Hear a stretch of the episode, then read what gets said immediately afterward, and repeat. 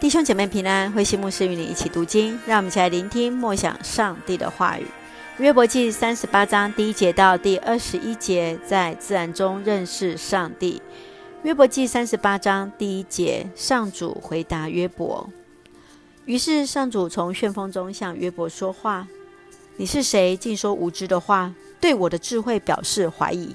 你站起来，像一个有勇气的人，你要回答我问你的话。”我创造世界时，你在哪里？你若懂得那么多，只管说吧。你知道谁规定了它体积的大小？谁在它上面系好准绳？大地的支柱奠定在何物之上？谁为世界安放基石？那一天，黎明的群星一同歌唱，天上的神子们也都欢呼。大海从大地腹中冲出来时，谁关闭门户，把它止住呢？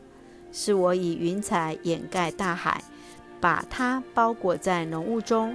我为海水定了界限，又安设了门栓。我告诉他：你到此为止，不可越过。你狂傲的浪涛必须在这里止息。约伯啊，在你一生的岁月里，你命令过晨曦出来吗？你曾吩咐曙光照临大地？把邪恶之辈从藏匿的地方赶出来嘛！日光使山林丘谷改观，像折好的衣服，如泥土上的印戳。白天的亮光强烈，使邪恶的人不敢为非作歹。你曾到过海的深处吗？你曾在深渊里行走吗？有谁指示你死亡的门？你曾见过那防守阴间的门户吗？你知道这世界多大吗？你知道的话，告诉我吧。你知道光从何处来，黑暗的源头在哪里？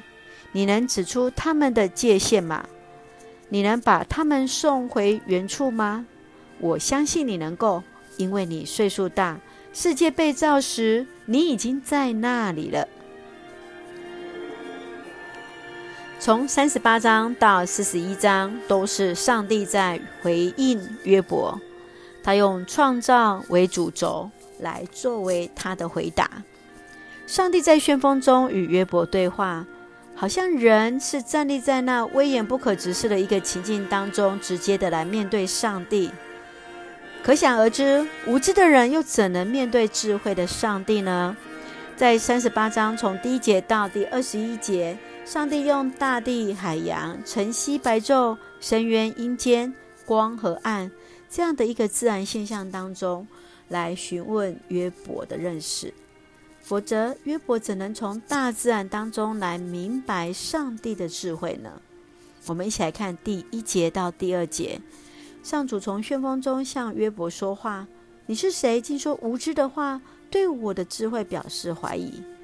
上帝开口来问约伯，约伯几乎难以招架。约伯说了很多，上帝都听见了。这个时候，他开始向约伯提出问题，是要让约伯自己知道对上帝的认识是很有限的。当我们在默想上帝的创造时，我们是否呃也能够来面对上帝的创造？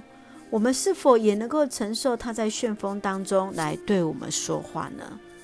接续第三节说：“你站起来，像一个有勇气的人，你要回答我问你的话。”上帝来对约伯说话的时候，他关注、注目在约伯的身上。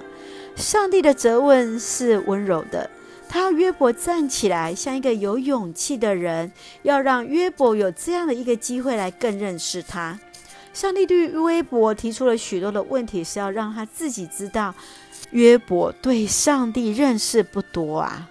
我们是否能够从上帝的创造来看见上帝给予我们的恩典呢？在一切的排比，不管是在星辰，不管在是大地的一个创造的过程，比比皆是，都是神的恩典，都是上帝的慈爱。所以，也愿我们一起来学习，当上帝来呼唤约伯，能够来站立时，正如同三十八章第三节所说：“你站起来，像一个有勇气的人，你要回答我问你的话。”让我们都能够更认识神，能够有勇气。当我们有怀疑的时候，上帝愿意来回应我们的时候，我们也有这样的勇气来回应。愿主来帮助，让我们一起用这段经文来作为我们的祷告。亲爱的天父上帝，谢谢你恩待我们，让我们从你的创造看见自己的渺小，让我们在历经人生苦难，更清楚看见主对我们不离不弃的爱。为尽现今所拥有的一切献上感谢，愿主持续恩待保守我们的弟兄姐妹，身体健壮，灵魂兴盛。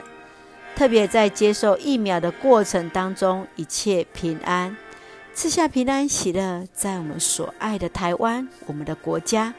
感谢祷告，奉主耶稣的圣名求，阿门。弟兄姐妹，愿上帝的平安与我们同在。大家平安。